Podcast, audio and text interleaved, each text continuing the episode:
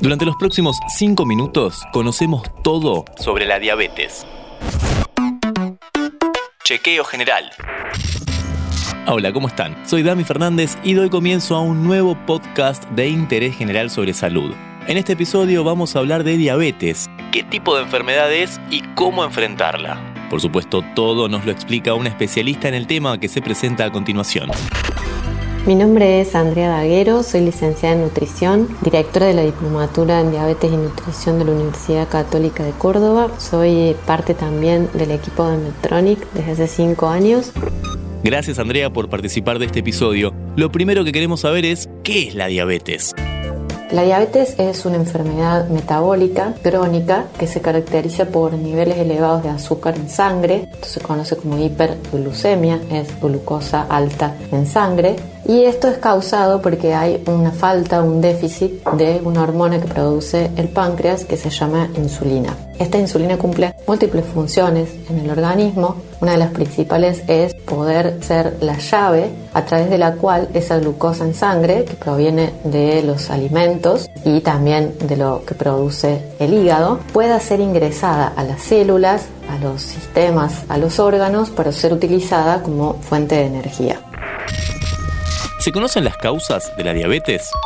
La diabetes tipo 1 se desconoce su causa, hay muchos postulados, pero al día de hoy se desconoce y no puede prevenirse o no se sabe cómo hacerlo. La diabetes tipo 2 es la más frecuente, afecta entre el 85 y el 90% de las personas que tienen diabetes y está muy asociada a otra condición muy prevalente en nuestros días que es la obesidad. Y este tipo de diabetes puede prevenirse o enlentecer su aparición a través de buenos hábitos de alimentación, ejercicio físico y una vida saludable como un buen descanso, por ejemplo. Y la diabetes gestacional es aquella que aparece o se diagnostica en el momento del embarazo. Esta diabetes gestacional puede revertirse una vez que el bebé nace, pero esta persona que tuvo diabetes gestacional tiene un mayor riesgo de desarrollar diabetes tipo 2 a futuro. ¿Y cuáles son los síntomas de esta enfermedad? Son las tres P, poliuria, polidipsia y polifagia. Poliuria es la excreción excesiva de orina, está con necesidad de orinar de manera muy frecuente. Polidipsia es la sed, esta pérdida de orina por supuesto que hace que el cuerpo reaccione teniendo una sed excesiva para poder reponer esos fluidos que se fueron perdiendo. Y también polifagia, que es un hambre voraz. Y esto tiene que ver con que esa glucosa que contamos, que estaba en la sangre, se quedaba en la sangre y no podía ingresar a los tejidos para ser aprovechada. Esto lleva a un desmejoramiento general, un cansancio y un agotamiento muscular, que en el caso de la diabetes tipo 1 son muy manifiestos. En el caso de la diabetes tipo 2, estos síntomas pueden no aparecer o aparecer ya cuando la diabetes se encuentra bien manifiesta. En la diabetes tipo 2, en general, el diagnóstico se hace con un laboratorio de rutina. ¿Cuál es el tratamiento para la diabetes tipo 1, que es cuando el déficit de insulina es total?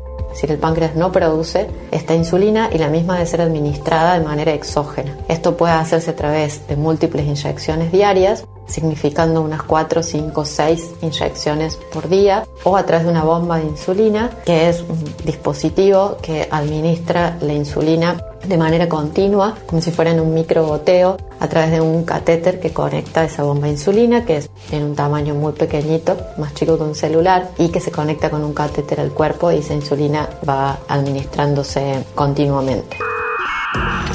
En definitiva, Andrea, ¿cómo es el día a día de una persona con diabetes?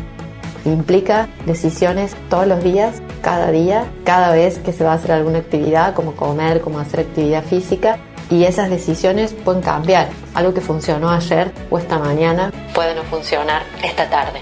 Es por esto que en diabetes tipo 1 sobre todo hace que las personas con diabetes sientan una carga, no solamente por su enfermedad, sino por su tratamiento. Estos sistemas automatizados buscan no solamente que las personas con diabetes tipo 1 tengan un mejor control, puedan tener una vida más sana, sino también una vida más feliz, tener más tiempo para hacer las cosas que le gustan.